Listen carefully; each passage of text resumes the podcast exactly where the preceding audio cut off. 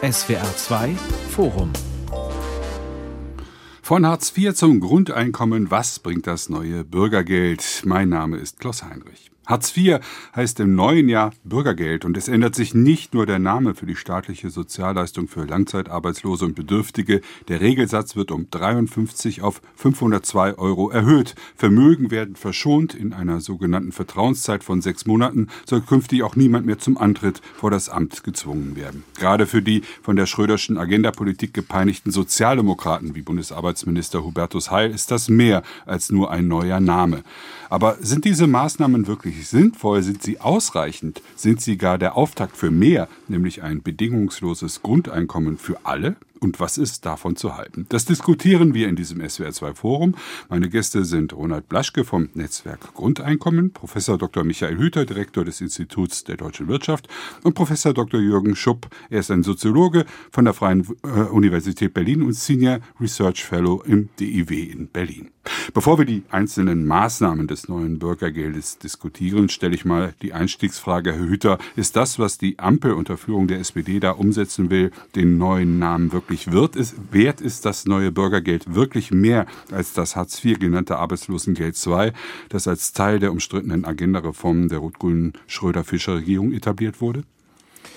Naja, es ist äh, schon der Versuch, auch aus Fehlern zu lernen und mhm. ähm, Dinge besser zu machen, aber an vielen Stellen geht es auch in ganz andere Richtungen. Und das, was ja Agenda 2010 in sich getragen hat, war die Kombination von Fördern und Fordern. Und dieses Fordern, das wird jetzt deutlich nach hinten gestellt. Es ist äh, kein Systemwechsel, aber es ist schon eine deutlich andere Gewichtszuordnung äh, dieser beiden Aspekte. Und äh, das Fordern, äh, das ja gute Gründe hatte, als man es damals gemacht hatte, äh, wird jetzt durch viele Maßnahmen, Sie haben die auch eben schon erwähnt, und da werden wir darüber diskutieren, deutlich nach hinten geschoben. Mhm. Herr Schupp, erleben wir jetzt eine Renaissance des, der alten Arbeitslosenhilfe, also der eingedampften, aber dauerhaften Unterstützung für Langzeit Langzeitarbeitslose über dem Sozialhilfesatz oder ist das was anderes, was Neues, was wir jetzt erleben? Nee, wir kehren nicht zurück zu einem alten System, wo sozusagen auch eine, eine Bestandssicherung der früheren äh, Erwerbstätigkeit und des Niveaus der Erwerbstätigkeit sich dann in der Arbeitslosenhilfe spiegelte, äh, sondern hier werden im äh, Bürgergeld alle Menschen und alle Langzeitarbeitslosen mehr oder weniger gleich behandelt,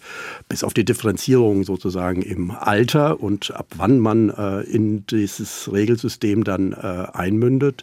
Ähm, von daher keine Renaissance zu einer Rückkehr, äh, sondern ich würde schon auch sagen, dass es Verbesserung darstellt, wie Herr Hüter das äh, äh, darstellt. Und ich denke schon auch eine gewisse Akzentverschiebung äh, hin zu den Bedürfnissen von Kundinnen äh, und Kunden, wie sie ja heißen, mhm. die Bürgergeldbeziehenden.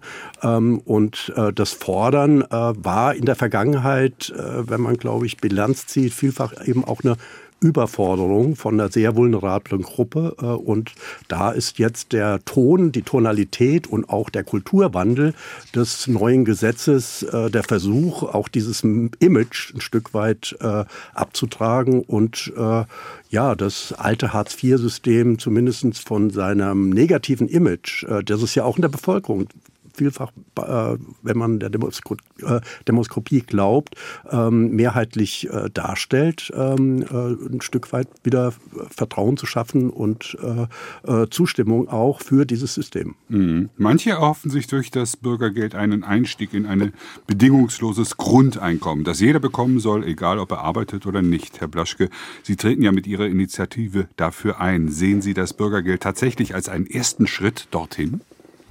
Äh, natürlich nicht. Ähm, erstens ist es ein Etikettenschwindel, wenn man sich den Namen Bürgergeld mal vornimmt und schaut, was in der Vergangenheit unter dem Begriff Bürgergeld alles schon vorgeschlagen worden ist. Fangen wir bei Joachim Mitschke an, in den 80er, 90er Jahren. Das war eine negative Einkommensteuer, die in Richtung Grundeinkommen ging, aber immer noch mit Sanktionen, also Arbeitszwang verbunden. Zweitens gab es dann Ulrich Beck, der sagte, für Bürgerarbeit zahlen wir Bürgergeld. Das war also eine klassische Entlohnung für gemeinwohlorientierte Arbeit. Da gab es einen Herrn Engler, der sagte, eine Sozialdividende im Sinne eines Grundeinkommens ist ein Bürgergeld und, und, und. Jetzt läuft ein Versuch mit einem Begriff, der unterschiedlich konnotiert ist, unterschiedlich angewandt wurde, etwas Etikettenschwindel zu treiben, denn letztlich verändert sich an dem Hartz-IV-System nicht. Nichts. Äh, die Erwerbsloseninitiativen in Deutschland sagen, das ist Hartz V. Es gibt leichte Verbesserungen, werden wir dann darüber diskutieren. In Richtung mhm. Grundeinkommen geht es gleich gar nicht. Es bleibt bedürftigkeitsgeprüft, ist nicht individuell äh, zugesichert, hat keine ausreichende Höhe. Und ist schlicht und ergreifend auch mit Zwang zur Arbeit verbunden. Also nichts da mit Grundeinkommen. Okay, bevor wir über die möglichen Ausweitungen hin zu einem Grundeinkommen diskutieren wollen, das wollen wir im, äh, im Schlussteil dieser Sendung machen, schauen wir uns doch mal die geplanten Maßnahmen im Einzelnen an. Der Regelsatz soll erhöht werden auf 502 Euro, ein Plus von immerhin 53 Euro. Das sind gut 10 Prozent. Das klingt üppig. Herr Hüter ist aber angesichts einer Inflationsrate von fast der gleichen Höhe, aber nur eine Realanpassung, oder? Mhm. Ja, das ist so und ähm, es ist ja auch nicht die Aufgabe, jetzt hier die ähm, Dinge so anzuheben, dass sie aus dem ganzen Gefüge herauslaufen, denn man muss ja sehen, man macht ja viele Dinge gleichzeitig. Das, was in der Grundsicherung als Existenzminimum definiert wird, wirkt ja letztlich durch auf den Grundfreibetrag in der Einkommensteuer. Also das ist ja nicht unabhängig voneinander, muss alles mitbedacht werden. Gleichzeitig wird der Mindestlohn jetzt auf ähm, 12 ähm, äh, Euro angehoben. Der Anstieg ist noch stärker, das sind 15 Prozent. Also insofern kann man sagen, das ordnet sich irgendwie ein, aber es muss am Ende des Tages alles finanziert werden. Entscheidend ist für mich ehrlich gesagt aber gar nicht so sehr die Höhe, die jetzt mit diesen 502 Euro erreicht wird, sondern die Anreize, die sich mhm. darum ranken. Ähm, was wird A angeboten für die dann das Bürgergeld erhaltenden an Weiterbildung, an, an Betreuung? Das ist ja auch bisher schon nicht schlecht, will man sagen, dass bisher schon auch zwei Drittel nach einer Befragung des Instituts für Arbeitsmarkt und Berufsforschung sagen, dass der Service im Jobcenter und der Umgang Umgang, den sie dort erlebt haben, äh, sehr gut ist und das ganz und äh, als sehr zufrieden äh, beschreiben. Also es ist nicht so, dass wir hier nur eine negative Wahrnehmung haben. Das ist dieser, dieser Begriff Hartz IV an sich ist nicht besonders populär. Das ist wohl so. Aber das ist das eine. Und zum anderen halt, die wirken die anderen Dinge mit dem Schonvermögen, mit der Frage der Anreize und der Vertrauenszeit in den ersten sechs Monaten. Und da habe ich dann eher doch meine Zweifel, dass das sich so zusammenfügt. Also man kann den Betrag nicht isoliert sehen, will ich damit sagen. Ja, dann nehmen wir noch Miete und Heizkosten dazu, denn die werden ja vom Staat auch gestellt, unabhängig von diesen 502 mhm. Euro. Herr Schupp, ist das äh, diese Regelung eine, sage ich mal, ein Fortschritt, wenn man die 10 Prozent äh, Zusatz äh, gegenüber Hartz IV sieht bei dem Geld, das man ausgezahlt bekommt? Und es bleibt ja dabei, dass die Heizkosten zumindest minimal gedeckt sind und die Miete auch ist richtig, dass der, die Kosten der Unterkunft also jetzt auch großzügiger angelegt sind. Also gerade bei Personen, die neu in das System äh, Hartz IV oder dann Bürgergeld äh, gelangen, äh, wird äh, in den ersten zwei Jahren sozusagen wirklich die Wohnkosten übernommen, äh, mhm. die Kosten der Unterkunft.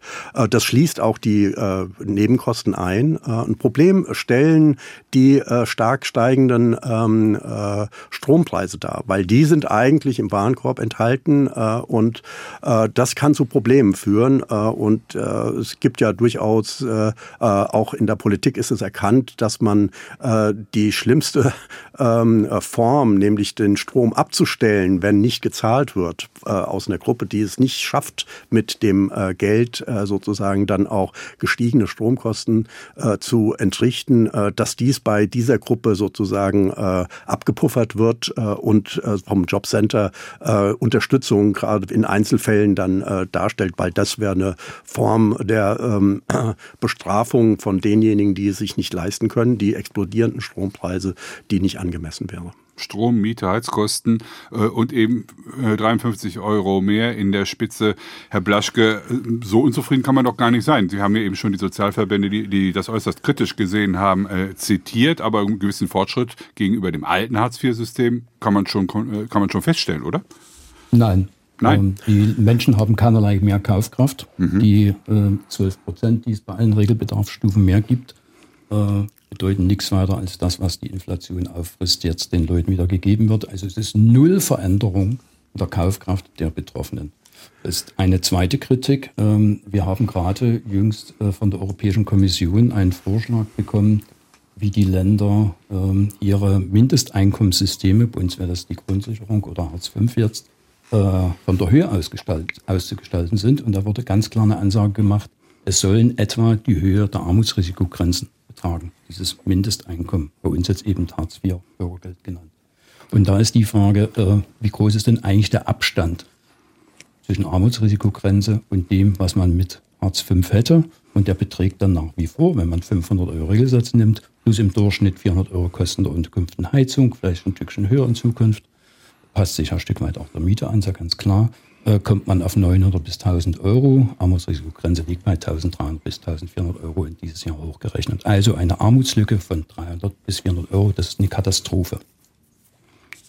Schupp? Naja, also ähm, man muss, glaube ich, äh, neben dem monetären Betrag ja durchaus auch äh, die ähm, äh, abgeleiteten ähm, äh, Absicherung äh, des Systems, das äh, vorgenommen wird, der sozialen Sicherung mit berücksichtigen. Also äh, auch für Hartz IV ähm, äh, oder Bürgergeldbeziehende äh, werden Beiträge für die Rentenversicherung äh, sozusagen äh, entrichtet. Die sind nicht üppig, das ist niedrig, klar, aber äh, das wäre sozusagen in einer Welt, wo nur ein Cashbetrag äh, ausgezahlt würde äh, und ansonsten äh, das äh, in Deutschland existierende System der sozialen Sicherung äh, komplett substituiert und also ersetzt würde, äh, müsste man schon alles mit reinrechnen. Und dann äh, ist, glaube ich, der äh, Betrag ähm, äh, in der Tat äh, im System ausbalanciert, wie Herr Hüter das nannte. Also es ist, was den Lohnabstand auch betrifft. Also wie weit ist man entfernt von den Personen, die sich selbst helfen in der Armut? Weil das ist ja das Grundprinzip. Und das wird mhm. auch nicht geändert.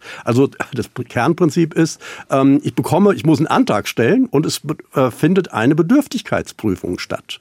Äh, viele Menschen. Widersprechen, Herr Schupp. Äh, äh, erstens, bei Hartz IV und auch beim kommenden Hartz V Bürgergeld genannt, ist keinerlei Abgabe für Rentenversicherung drin. Zweitens sprach ich von Nettoeinkommen. Die arme Grenzen sind Nettoeinkommen, ich sprach für uns auch von Nettoeinkommen. Also immer Nachsteuern gibt es ja gar nicht in dem Bereich und nach Abzügen Sozialversicherung. Wie gesagt, bei Hartz IV bekommt man im Gegensatz zur alten Arbeitslosenhilfe, gab es nämlich Beiträge für die Rentenversicherung, keine Beiträge für Rentenversicherung, nur die Kranken- und Pflegeversicherung wird mit abgerechnet.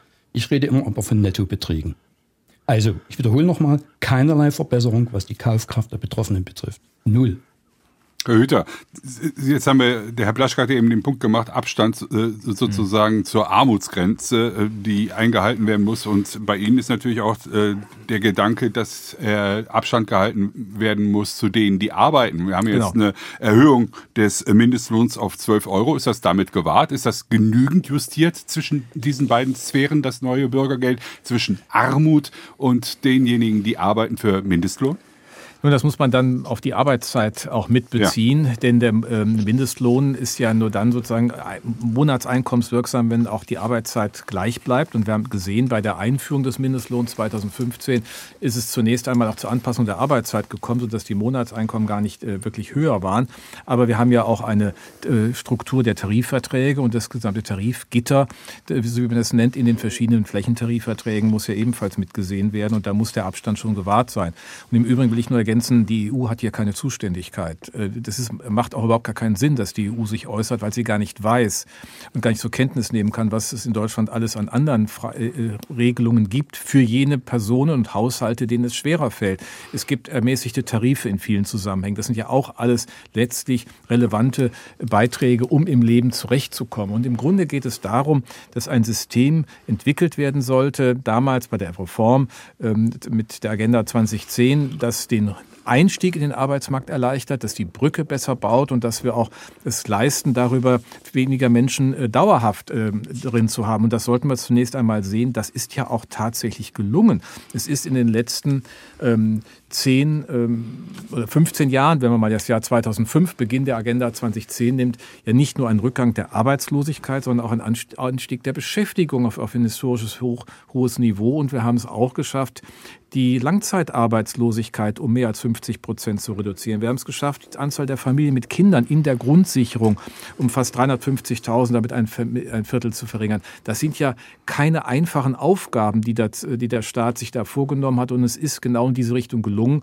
Und äh, die äh, gesamtwirtschaftlichen Analysen, die es dazu gibt, machen auch deutlich, dass auch der Beitrag zur Arbeitslosigkeitsminderung äh, aus diesem System sich auch ergeben hat. Nicht nur, da kommt auch anderes dazu, eine kluge Lohnpolitik, ein gutes gesamtwirtschaftliches Umfeld. Aber wir haben heute eine andere Beschäftigungsintegration. Das muss die eigentliche Perspektive sein, nicht das Bild von Personen und Haushalten, die hier dauer, dauerhaft drinstecken. Das ist ja sozusagen die Frage, was, was, was ist das Bild, was man damit verbindet? Und Hartz IV und jetzt dann das Bürgergeld ist eine Angebot, das, das, ein solidarisches Angebot der Gemeinschaft, das aber subsidiär geleistet wird, wenn man selbst das nicht vollbringen kann, um dann wieder eigenhand äh, handlungsfähig zu sein. Und das, glaube ich, muss man als Gedanken immer mitnehmen. Mhm.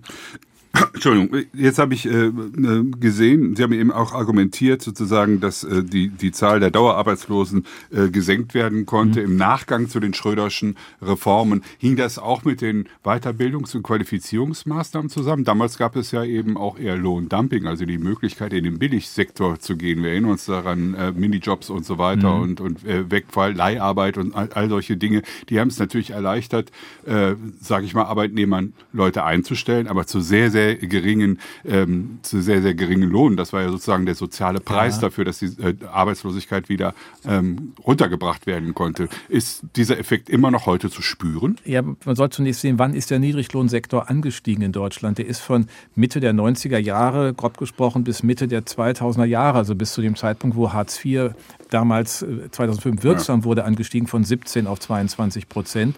Und wir haben dann gesehen, dass seitdem der Anteil eher stabil ist und sogar auch wieder etwas in den letzten Jahren zurückgegangen ist. Es ist jetzt alles überlagert, auch durch, die, durch das Pandemiegeschehen. Das ist in den letzten beiden Jahren einfach zu sehen. Aber der Anstieg des Niedriglohnsektors ist, hat nicht begonnen nach der Reform mit Hartz IV, sondern er hat vorher eingesetzt. Und es ist mit der Hartz IV-Reform gelungen, in einem dynamischen Arbeitsmarkt mehr Beschäftigung zu schaffen, und zwar zu guten Löhnen. Sonst hätten wir auch nicht den Staatshaushalt ähm, ähm, sanieren können. Das können Sie nie gegen den Arbeitsmarkt machen. Sie brauchen immer eine hohe Arbeitsmarktintegration, dass denen die arbeiten wollen, dass sie auch arbeiten können. Dann entsteht Einkommen, aus dem Sozialbeiträge und Steuern gezahlt werden. Ansonsten können Sie den Staatshaushalt nicht nachhaltig konsolidieren. Also sie müssen sozusagen ganz andere Politik machen.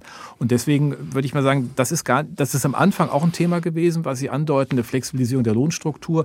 Aber im Grunde dann in den dynamischen Markt hinein äh, ist das nicht mehr das dominante Thema gewesen. Sondern man hat Anreize gesetzt, mhm. in diesem schneller Beschäftigung hineinzugehen. Einspruch, Herr Hüter. Äh, erstens, die Entwicklung vom Arbeitsmarkt hat vielfältige Ursachen. Hartz IV ist einer der geringsten. Punkt eins, da gibt es genug Studien, die das Nein, nachweisen, dass Hartz IV so gut wie keine Auswirkung hatte.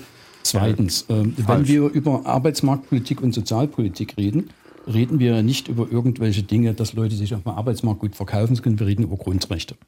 Und wenn wir über Hartz IV oder Hartz V kommen, Bürgergeld genannt, reden, dann reden wir, was haben die Menschen für Anspruch? Können sie ein Leben in Würde führen, ja oder nein? Und dazu gehört erstens eine anständige Höhe und zweitens natürlich außerhalb von Repression anzubringen. Und das leistet das neue Bürgergeld Hartz V faktisch auch nicht. Wir werden ja dann noch über Details kommen. Also wie ist faktisch die Sanktionsfähigkeit sogar in den ersten sechs Monaten gegeben? Denn die ist gegeben. Es ist nicht sanktionsfrei, stimmt nicht. Und wie sind die anderen Sanktionen, die dann weitergegeben werden? 20 Prozent, 30 Prozent als Schritt. Mhm. Ich erinnere nur noch mal an das Urteil des Bundesverfassungsgerichts. Das Bundesverfassungsgericht bei den Hartz-IV-Sanktionen hat ja nicht gesagt, sie müssen, oder die Bundesregierung muss ein Gesetz erlassen, bzw. das Parlament, wo man Leute sanktioniert. Die hat gesagt, es kann. Mhm. Und es kann maximal 30 Prozent. Mit der Begründung, alles, was darüber hinausgeht, wissen wir ja gar nicht, ob das überhaupt zu einer Wirkung führt, also die Sanktionen, ne? diese äh, Rohrstockpädagogik sozusagen. Dummerweise konnten sie keinerlei empirische Ergebnisse anbringen, was eigentlich unterhalb von 30 Prozent Sanktionierung passiert, nämlich genauso wenig. Das ist die Krux dieses Bundesverfassungsgerichtsurteils. Zweitens, es hat auch immer nur gesagt, ihr könnt Bedürftigkeitsprüfung machen. Punkt eins. Ihr könnt Sanktionen einführen, muss eine bestimmte Relevanz im Rahmen des gesamten Rechtskonstrukts haben. Hat nie gesagt, ihr müsst es ist eine freie politische Entscheidung des Gesetzgebers, ob sie zum Beispiel ein Grundeinkommen einführen, eine sanktionsbewährte Bürgergeld, wie auch immer, Hartz V, oder eine Mittelform sanktionsfreie Mindestsicherung, wie es Grüne und Linke zum Beispiel vorschlagen. Mhm. Herr Schuck, wie ist das mit der Vertrauenszeit? So heißt das ja, dass man erstmal sechs Monate weitgehend sanktionsfrei, Herr Blaschke hat eben schon gesagt, bis zu, ich glaube, zehn Prozent kann, soll dann auch schon äh, was gemacht werden, wenn sich jemand weigert, äh, mitzuwirken und dann nach 20, 30 Prozent. Wie ist das? Ja, also es wird versucht, äh, eine Kultur des Vertrauens aufzubauen ja. zwischen äh, Jobcenter äh, und den Personen, die ähm, Unterstützung benötigen. und das, der, die alte Welt war sozusagen die Eingliederungsvereinbarung. Und die Eingliederungsvereinbarung, das war, wenn man so will, eine ähm, äh, in Rechtsform gegossene Verabredung, was die Pflichten und Obliegenheiten der Person sind, um ähm, äh, die Hartz-IV-Zahlung zu erhalten. Und ein Element auch dieser äh, Eingliederungsvereinbarung war äh, die Geltung des sogenannten Vermittlungsvorranges. Da sind wir jetzt wieder bei dem Thema, was wir gerade hatten mit den Niedrigjobs und äh, Aushilfstätigkeiten. Denn äh, sozusagen die äh, Kultur war, jeder Job ist besser als gar kein Job. Und da hat mhm. jetzt doch äh, mit dem Bürgergeldgesetz ein Kulturwandel Stück weit eingesetzt, dass die Person insgesamt angeschaut wird und gewürdigt wird. Und äh, wenn äh, sozusagen, selbst wenn es Aushilfstätigkeiten in, in der Kartei jetzt gibt, äh, aber äh, aus äh, Sicht äh, des Betroffenen und auch des Jobcenter-Mitarbeiters jetzt eine Qualifikation viel sinnvoller wäre, jetzt nicht nur eine, ein Drehtürjob äh, sozusagen, der sechs Monate ähm, äh, ihn aus der Bedürftigkeit äh, befreit, aber dann wieder zurückfällt, weil er keine Perspektive hat, äh, sondern eine Qualifikation, die dann nachhaltig in der Integration am Arbeitsmarkt wirksam werden kann. Äh, das ist schon in meinen Augen eine wirklich substanzielle Verbesserung äh, aus Kundensicht, dass wirklich ähm, äh, jeder Job ist besser als gar kein Job, dass damit sozusagen auch aufgehört wird, ja. ähm, den Leuten dann eine, ja, eine Zumutung äh, zuzuwirken, äh, die äh, eine Überforderung darstellt. Äh, wie viele äh, auch qualitative ähm, äh, äh, Studien gezeigt haben. Und wir haben auch ähm, mit Kollegen äh, bei Langzeitarbeitslosen in Nordrhein-Westfalen jüngst eine Befragung äh, im Frühjahr durchgeführt.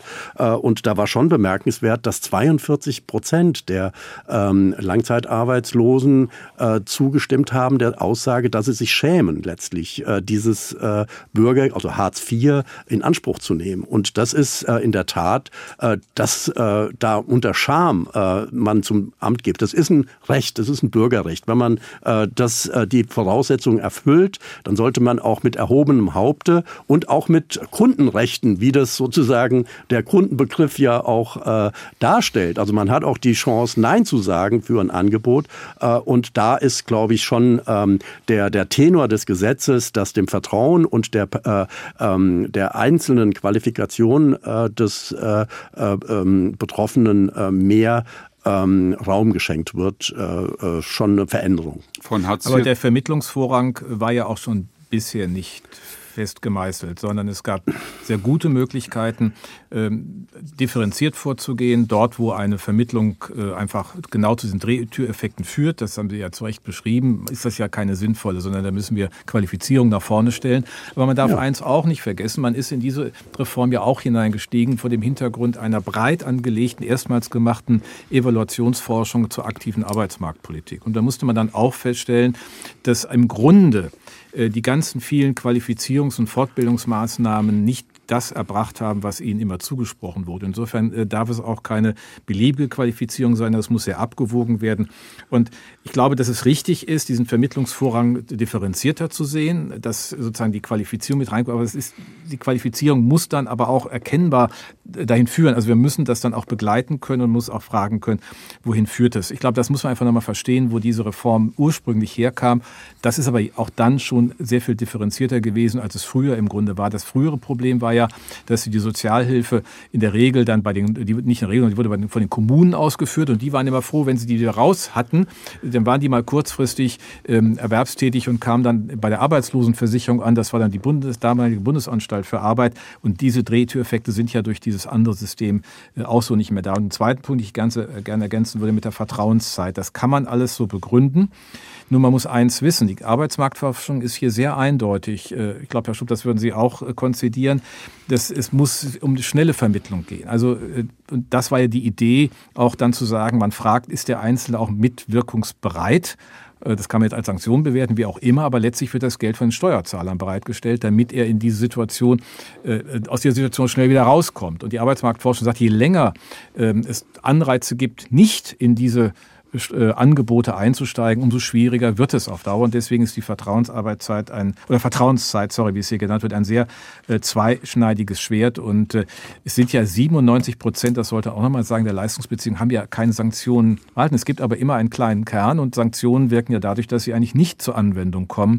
Und deswegen muss man genau fragen, ist das jetzt zielführend? Hilft uns das? Hilft uns das, den Menschen die Anreize klarzumachen, in Arbeit zu kommen oder nicht? Und da bin ich eher ein bisschen skeptischer. Von Hartz IV zum Grundeinkommen, was bringt das neue Bürgergeld? Fragen wir in diesem SWR2-Forum. Herr Blaschka hat sich gemeldet. Ähm, vielleicht nochmal ein kleiner Einstieg zum ja. Thema Anreize. Ich kann diesen Begriff einfach nicht mehr hören. Ein wichtiger Anreiz, Herr Hüter, wäre, wenn erstens Qualifikationen angeboten werden, da sind wir uns wahrscheinlich einig. Ne? Wir brauchen bestimmte Fachkräfte, das ist alles bekannt. Also gibt auch Weiterbildungsgeld, Herr Blaschke, gibt genau, auch Weiterbildungsgeld. Genau, hm? genau, genau. Obendrauf, das ist sozusagen ein sogenannter Anreiz, sich weiterzubilden. Ja. Kann man gut machen, viel besser als mit Sanktionen zu drohen. Zweitens, was ist ein guter Anreiz, wenn ich in Lohn- oder Erwerbsarbeit gehen will? Der Job muss attraktiv sein, er muss gute Entlohnung bieten und muss für mich sinnhaft sein. Das ist der äußerste Anreiz, den man geben kann. Alles andere ist, ich wiederhole es nochmal, das meine ich jetzt nicht persönlich, Urstockpädagogik. Wenn wir eine Gesellschaft haben wollen, die gute Produkte erzeugt, die zufriedene Kunden hat und die zufriedene Produzentinnen haben will, dann müssen wir über diese Tatsache nachdenken, was ist eigentlich sinnvolle, gute Lohn- und Erwerbsarbeit und wie kann sie gestaltet werden und wie kann sie gesamtgesellschaftlich erbracht werden. Und alles andere ist aus meiner Sicht daneben, weil es immer wieder suggeriert, es gibt Menschen, die wollen ja nicht, die müssen mit einem Rohrstock ein Stück geschubst werden. Nein, andersrum. Ich brauche eine Gesellschaft, wo ich sagen, ich übernehme diesen Job gerne, weil es mir Spaß macht. Schauen Sie in die Pflegebranche. Viele Leute sagen ganz eindeutig, ich mache diesen Job gerne. Aber ich verzweifle angesichts dieser Umstände in diesem Job. Und das ist das Problem, was wir lösen müssen. Das wäre richtige Anreizpolitik. Herr Schupp. Ja, also mit den ähm, äh, Sanktionen, also ich glaube, es äh, äh, entspricht nicht mehr der Wirklichkeit äh, in den Jobcentern, dass wirklich in Arbeit rein sanktioniert würde, sondern äh, die Sanktionen sind wirklich das letzte Mittel, um, ja, äh, wie die Jobcenter sagen, die Menschen überhaupt an den Tisch zu bekommen, ins Gespräch zu kommen. Ja klar, es gibt auch alt andere Möglichkeiten, dass man äh, Menschen zu Hause aufsucht, äh, wenn sie aus äh, gesundheitlichen Gründen beispielsweise es nicht möglich ist oder Betreuungsaufgaben äh, haben haben, ähm, äh, an den Tisch zu bekommen. Äh, von daher ist äh, letztlich dieses letzte Mittel äh, ja doch sehr stark jetzt äh, ähm, äh, quasi als letzte Möglichkeit zwar vorhanden und nicht abgeschafft, aber die Anwendung ne? ähm, wird deutlich schwieriger, auch aus der Perspektive des Jobcenters, das anzuwenden. Von daher würde ich also jetzt wirklich von Rohrstockpädagogik an der Stelle doch ein bisschen dämpfen wollen.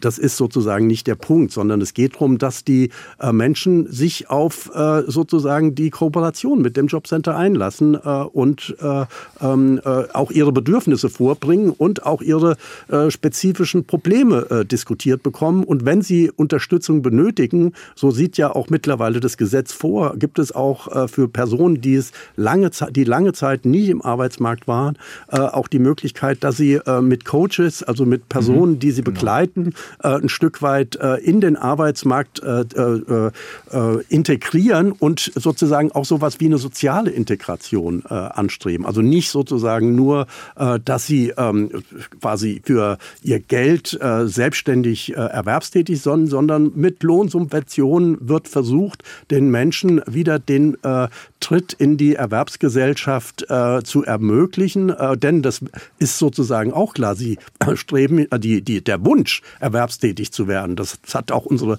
Befragung äh, ergeben. Der ist dominant vorhanden und auch äh, die äh, äh Bemühungen äh, von den äh, Personen äh, sind äh, sozusagen mehr oder weniger täglich äh, beschäftigt sie äh, die Überwindung dieser ähm, äh, Etappe äh, sozusagen vom Amt das Geld zu bekommen. Sie wären gerne unabhängig, aber es, sie schaffen es aus verschiedenen individuellen und gesellschaftlichen und strukturellen Problemen eben nicht. Und von daher äh, diesen Menschen nicht abzuhängen und äh, sozusagen äh, äh eine Kultur des Vertrauens, ich sage es nochmal, äh, aufzubauen, äh, halte ich sozusagen unter dem Aspekt nicht nur der Gewährung, äh, der monetären Aspekte, sondern auch so der, der Verpflichtung äh, des solidarischen Gedankens, dass sie äh, Teil der Gesellschaft sind und äh, sozial integriert äh, werden und äh, unterstützt werden bei diesem Weg. Fördern und fordern nannte man das damals, als diese Schröder-Reform kam, diese Agenda-Reform, sagt heute, glaube ich, kaum noch jemand, jedenfalls nicht mit schlechtem Gewissen oder mit komischen Unterton. Lassen Sie uns zum Schluss,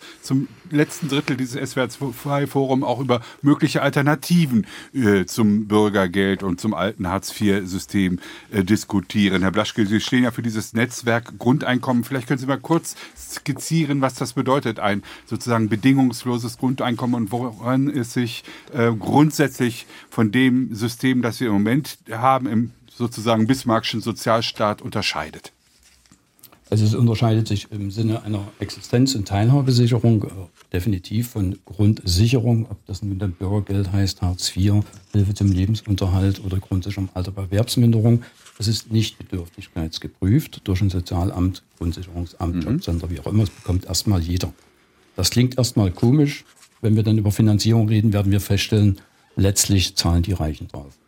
Zweitens, es kommt ohne einen Zwang, ich betone Zwang zur Arbeit und Gegenleistung daher. Es setzt also auf die Tatsache, dass eine Gesellschaft in der Lage ist, allen Menschen das anzubieten und auch für notwendig zu achten, was getan werden muss, ob das Pflege ist, ob das Bereich, was weiß ich, Bildung ist und so weiter und so fort. Drittens, es ist eine individuelle Leistung. Also es gibt keine Bedarfsgemeinschaft mehr, wie jetzt bei Hartz V oder bei Hartz IV oder früher bei der Sozialhilfe und so weiter und so fort. Also jeder Mensch hat individuellen Anspruch und es soll die Existenz und Teilhabe sichern. Das ist das vierte Kriterium. Das heißt, es muss in etwa mindestens die Armutsrisikogrenze erreichen oder Pfändungsfreie Grenze 3330. Das sind die vier Kriterien, die relevant sind. Und nun ist die Frage, wie steht das eigentlich zum gesamten Sozialsystem und welche Auswirkungen hätte das auf die Gesellschaft? Zum gesamten Sozialsystem, da gibt es unterschiedliche Modelle, können wir darüber diskutieren. Gibt es Modelle, die wollen radikal Sozialversicherung etc., Mindestlohn, Kündigungsschutz abbauen. Das ist das Modell Straubhaar. Mhm. Hat auch eine sehr geringe Höhe, 1000 Euro brutto. Davon soll man noch Krankenversicherung, Pflegeversicherung zahlen, 800 Euro, also noch unter dem Hartz-IV-Satz auf gut Deutsch. Dann gibt es andere Modelle, die sagen, nein, wir nutzen dieses Grundeinkommen, was für alle Menschen in der Gesellschaft da ist, als Sockel auch innerhalb der Sozialversicherung. Da sagt zum Beispiel Demokratie in Bewegung oder die Bundesarbeitsgemeinschaft Grundeinkommen, die Linke. Das sind vollkommen konträre Modelle und deswegen muss man auch konträr über diese Modelle reden. Also das Grundeinkommen gibt es nicht. Okay. Was kostet das denn, sagen wir mal, das von ihm präferierte Einkommen?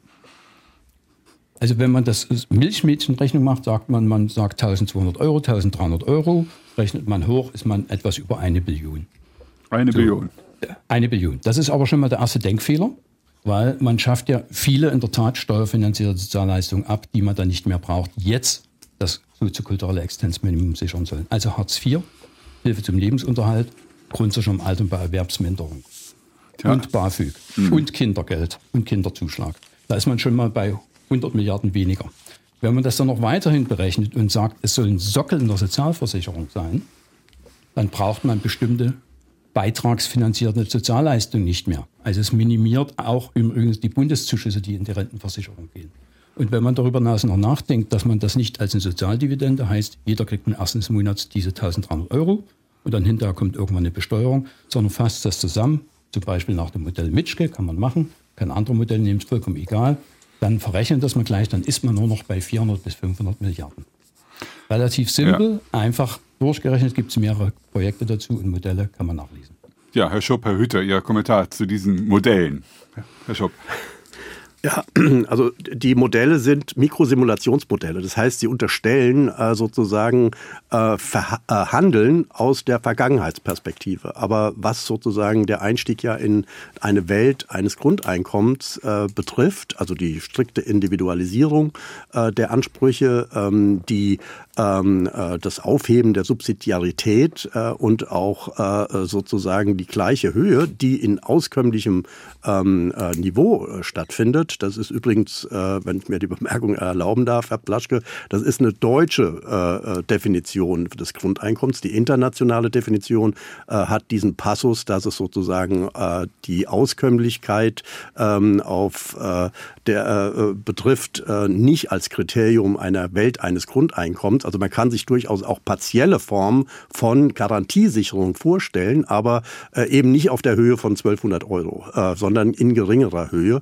Und ähm, äh, von daher äh, sind diese Mikrosimulationsberechnungen immer äh, behaftet äh, mit dem Effekt, wir wissen, äh, wir, wir unterstellen aus unserem Wissen aus der Vergangenheit, wie sich Menschen verhalten, in dem jetzigen System, wie sie sich dann auch verhalten würden äh, in einer Welt eines Grundeinkommens. Und da fehlt meines Erachtens nach wie vor zu wenig Empirie. Da haben wir zu wenig Empirie. Es gibt wenige Experimente, die auf einige Jahre hin vers versucht haben, die Effekte, äh, insbesondere ziehen sich die Menschen vom Arbeitsmarkt beispielsweise dann zurück, weil sie ja, ja. eine Garantiesicherung haben.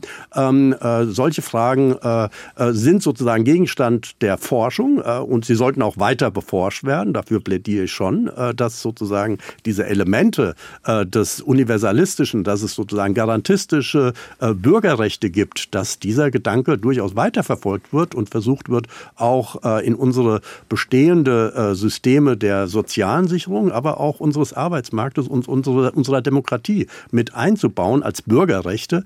Ähm, aber wir sollten vorsichtig sein und jetzt auch nicht mit dem Modell, das ist finanzierbar oder ist nicht finanzierbar, die Debatte tothauen. Äh, das hat, das hat Ping-Pong-mäßig sozusagen die letzten Jahrzehnte äh, die Debatte geprägt und man ist keinen Schritt weitergekommen. Ich glaube, ähm, äh, wir haben ja auch im Koalitionsvertrag ein Element, nämlich die Kinder und die Kindergrundsicherung, wo genau dieses Modell sozusagen jedem Kind der gleiche Garantiebetrag wird ausgezahlt. Und das ist ja im Moment eigentlich schon im Kindergeld enthalten, aber durch die mhm. unterschiedliche Berücksichtigung im Steuerrecht und dann auch im Abzug äh, für die Hartz IV beziehenden Kinder gibt eben der Staat unterschiedlich viel Geld für die Kinder aus. Und das soll sozusagen jetzt reformiert werden. Das ist eine weitere große Sozialreform, äh, die äh, die Koalition äh, sich vorgenommen hat. Und ich glaube, äh, bei der Gruppe der Kinder wird auch eine Welt eines, der, die Idee eines Grundeinkommens, nämlich universalistisch als Bürgerrecht, äh, für jeden gleich bezahlt, ähm, Realität, also als erstes Realität werden. Ich kann mir auch andere Gruppen in unserer Gesellschaft vorstellen, wo das ähnlich garantistisch, individualistisch stattfindet, bei, beispielsweise bei Personen, die in Ausbildung sind. Äh, es wird über eine Garantie äh, ähm, äh, Ausbildungsbetrag äh, nachgedacht. Äh, oder auch bei älteren Personen äh, sozusagen, die nicht mehr erwerbstätig sind. Aber ich glaube, die Gruppe der Erwerbsfähigen wird, so wie ich das im Moment einschätze, eher die letzte Gruppe sein, wo eine Welt, in eine Welt ein Systemwandel stattfindet, äh, der äh, von Grundeinkommen geprägt sein wird. Eine Billion Kosten, Herr Hüter, haben Sie ja schon Schnappatmung bekommen oder können Sie dem Modell irgendwas abgewinnen, nämlich dieses Grundeinkommen? Könnte es etwas sein, was ja zumindest in einer äh, Variante ja auch bedeuten könnte, wenn alle ein garantiertes Grundeinkommen haben, dann können die Arbeitgeber ja auch wieder ein bisschen Lohnkosten sparen, indem sie das Geld, das die Bürger alle bekommen, wieder abziehen von den Löhnen, auch etwas abgewinnen? Nein, also ich glaube erstmal, der eine Punkt, den abzuschichten, äh, die Kindergrundsicherung, da bin ich völlig bei dem, was Herr Schrupp gesagt hat, das muss man konsistent machen. Ein Kind muss vom Staat in gleicher Weise und von der Gesellschaft gewürdigt werden, egal in welcher Familienhaushaltssituation es sich befindet. Das war übrigens die Idee, als 1975 Helmut Schmidt das Kindergeld eingeführt hat für das erste Kind, das äh, dann mit den damals 50 D-Mark und den Kinderfreibetrag abgeschafft hat. Und das von der Grundstruktur ist das ja genauso etwas, da kann man das auch machen. Da ist ein, jedes Kind wird gleich gesehen aus der Sicht des Staates und da wird keine Differenzierung gemacht. Für Erwachsene, für Erwerbsfähige ähm, führt das natürlich zu einer System Systemumstellung, die aus dem Gedanken der Leistungs- und der Bedarfsgerechtigkeit äh, herausführt. Und da ist es dann gerade so, dass ein solches bedingungsloses Grundeinkommen auch ungerecht ist weil es Ungleiches äh, gleich behandelt. Da ist es halt anders. Ja, da sind ja Differenzierungen. Muss der Staat auch zur Kenntnis nehmen, ob jemand in der Gesellschaft, für, der Gesellschaft, für die Gesellschaft seine Beiträge leistet. Und das äh, findet in unterschiedlicher Form statt. Und der Hinweis immer, äh, Herr Blaschke, da auf die Pflege äh, ist natürlich ein bisschen schief, weil das ist nun ein hochstaatlich regulierter Bereich. Der ist ja gerade nicht durch den Markt geprägt, sondern durch die Pflegeversicherung und durch die Kostenerstattungsprinzipien und die Verhandlungen, die da stattfinden. Also ist es immer kein, kein, kein gutes Beispiel dafür. Aber das, von der Grundidee ist es etwas, was nicht in unser Gesellschaftsbild eigentlich passt. Nicht? Dass man Eigenverantwortung oder Selbstverantwortung als Gegenbuchung äh, für die Freiheit, die uns gegeben ist, nimmt. Und äh, das setzt nicht voraus, dass wir irgendwelchen, irgendwelche Zahlungen an jeden bedingungslos ausreichen. Und es kommt auch aus einer Zeit, wo man immer die These vertreten hat, die Arbeit ging uns aus. Das darf man ja nicht vergessen. Diese ganzen Debatten über bedingungsloses Grundeinkommen immer verbunden gewesen mit der Frage, äh, kann eine Zukunftsbild der Gesellschaft noch mit Erwerbsarbeit im gelernten Sinne äh, wie im 20. Jahrhundert äh, ausgestattet sein? Und wir stellen fest, es ist so. Wir haben in der Bundesrepublik Deutschland ja nicht nur Fachkräftemangel, wir haben Arbeitskräftemangel, eigentlich in allen Qualifikationen. Die demografische Alterung bei uns führt dazu, dass wir mhm. Knappheiten an ganz, ganz vielen Stellen haben. Und diese, es gibt keinen Mangel an Arbeit. Es gibt Probleme für bestimmte Lebenssituationen, für bestimmte äh, Gesundheitssituationen und die werden spezifisch adressiert. Und das ist auch richtig so. Also insofern, äh, ich halte das für eine kulturelle Fiktion. Äh, nichts, was in diese Gesellschaft hineinpasst. Und interessant, ein, ein, ein äh, Feldexperiment hat es ja anderer Art gegeben. In der Schweiz gab es 2016 eine Volksabstimmung darüber. Da waren nur 23 Prozent der Wählerschaft dafür. Es waren aber sehr viel mehr dafür, als es äh, kurz zuvor um den Mindestlohn ging oder um die Begrenzung von Managergehältern. Also auch in solche in Gesellschaften, die durch Plebiszite zum Ausdruck bringen, was sie zu bestimmten Themen sehr exakt wünschen, stellt man fest, das hat auch dort keinen kulturellen Anker. Herr Blaschke. Also kleiner, Wider, kleiner Widerspruch. Ähm, natürlich äh, passt es in unserer Gesellschaft hervorragend. Wir haben es gerade mit dem Kindergeld oder Kindergrundsicherung gebracht. Übrigens, ja, das ist ein Unterschied. Ist, für, ist nicht für alle gleich auch. Das sind, Kinder sind auch Menschen. Ähm, Gleiches wird für Ja, aber alle gleich für den Staat. Der Erwerbstätige nicht. Nochmal, alle Menschen und Kinder sind Menschen, sind dort gleichgestellt, stimmt. Ja, deswegen kriegen sie nicht alles gleiche Geld. Kriegen nur alle, nein, eben nicht. Bei der Kindergrundsicherung, genau. bei den verschiedenen Modellen, die es gibt, ist es so, es, es kriegen alle einen gleichen Betrag und darüber mhm. kommt dann noch bedürftigkeitsabhängig oben drüber welche drauf. Also nicht alle den gleichen Betrag. Zweitens, Gleiches für Gleiche. Ganz klar, Grundeinkommen bedient genau diesen Grundsatz, Würde des Menschen, Freiheit ermöglicht erst eigenverantwortliches Handeln, im Gegensatz zu Ihrer Position, das gegenüberzustellen, zusammenzudenken. Dazu für eigenverantwortliches Handeln brauche ich eine materielle Absicherung, die erpressungsfrei daherkommt, dass das Grundeinkommen. Darüber hinaus dann die anderen Einkommen, Erwerbseinkommen etc. Das voll und ganz gemäß dem Leistungsprinzip. Das soll also keinerweise unterminiert. Und die Bedarfsgerechtigkeit ist gegeben, weil der Bedarf abgesichert werden soll. Nächstes Thema, Definition, deutsche Definition, Herr Schupp, das stimmt nicht. 40 Prozent der im BIAN Basic Income Earth Network verbündeten internationalen, also nationalen Gruppierungen haben die gleichen Definitionen. Das äh, europäische Netzwerk hat die gleichen Definitionen wie das deutsche. Also wir sind eigentlich auf der richtigen Seite. Nächstes Thema, äh, Mikrosimulationsmodelle. Die Modelle, die ich vorgestellt habe, haben nichts mit Mikrosimulationen zu tun. Ähm, das IFO-Institut hat mal versucht, ein selbst konstruiertes, Grundeinkommensmodell durchzurechnen, hat dabei noch getrickst, leider noch 200 Milliarden zugeschustert von der gesetzlichen Rentenversicherung in den Kostenbestandteil und da eine Mikrosimulation durchgeführt. Dies Hanebüchen. Mikrosimulation, wissen wir, ist in der Wissenschaft hochgradig umstritten weil wenn man ein Grundeinkommen einführt, so viele Stellschrauben verändert werden, dass diese Mikrosimulationen nichts taugen. Also ich habe nicht von Mikrosimulationen gesprochen, ich habe von Vorschlägen gesprochen, die wir diskutieren sollen. Und ein letzter Satz vielleicht dazu.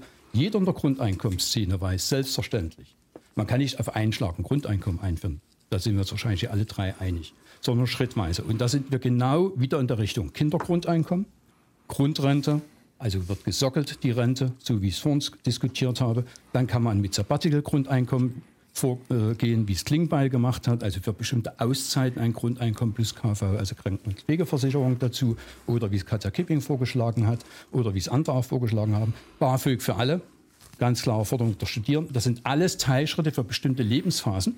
Und wenn man die eingeführt hat, kann man dann das alles zum Grundeinkommen allgemein für alle zusammenführen. Das okay, Herr Blaschke, wir sind jetzt in der Schlussrunde. Ich muss jetzt ein bisschen Gas geben. Ich würde den Herrn Schupp gerne noch fragen. Er beobachtet und forscht ja auch in dem Bereich vom Hartz IV Bürgergeld hin, auch zu solchen Vorstellungen, wie Herr Blaschke sie gerade ein wenig entwickelt und vorgezeigt hat.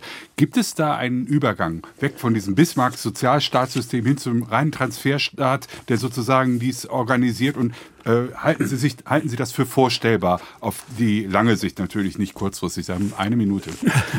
Also ich denke schon, dass äh, es eine schleichte Transformation gibt von dem beitragsfinanzierten ja. Sozialstaat hin zu einem stärker steuerfinanzierten Sozialstaat. Ähm, und da sehen wir beispielsweise, dass unsere Systeme der sozialen Sicherung jetzt schon sehr stark auch von äh, staatlichen äh, Steuerzahlergeld äh, quersubventioniert werden, wenn man so will, mhm. sozusagen. Und dieser äh, Einstieg auch der Individualisierung äh, im Bürgergeld, will ich ein Beispiel geben, dass sozusagen die Zuverdienste, die Schülerinnen und Schüler oder Studierende haben, dass die nicht mehr angerechnet werden auf den Hartz-IV-Satz. Das ist, wenn man so will, äh, ein Aufkündigen dieser alten Subsidiarität äh, im Bismarckschen Sinne also, und in, in Richtung einer Individualisierung. Äh, also das individuelle Recht dieses äh, Studierenden, was dazu zu verdienen, wird höher gewichtet. Von daher sehe ich diesen Trend hin zu stärker stärker individualistischen Elementen auch im System der sozialen Sicherung durchaus schleichend vorantreiben. Sie hörten das SWR2 Forum zum zum Thema von Hartz IV zum Grundeinkommen. Was bringt das neue Bürgergeld? Es diskutierten Ronald Blaschke vom Netzwerk Grundeinkommen. Professor Dr. Michael Hüter, der Direktor des Instituts der deutschen Wirtschaft, war zu Gast, ebenso wie der Soziologe Professor Dr. Jürgen Schupp von der Freien Universität und Senior Research Fellow am DIW in Berlin. Mein Name ist Klaus Heinrich.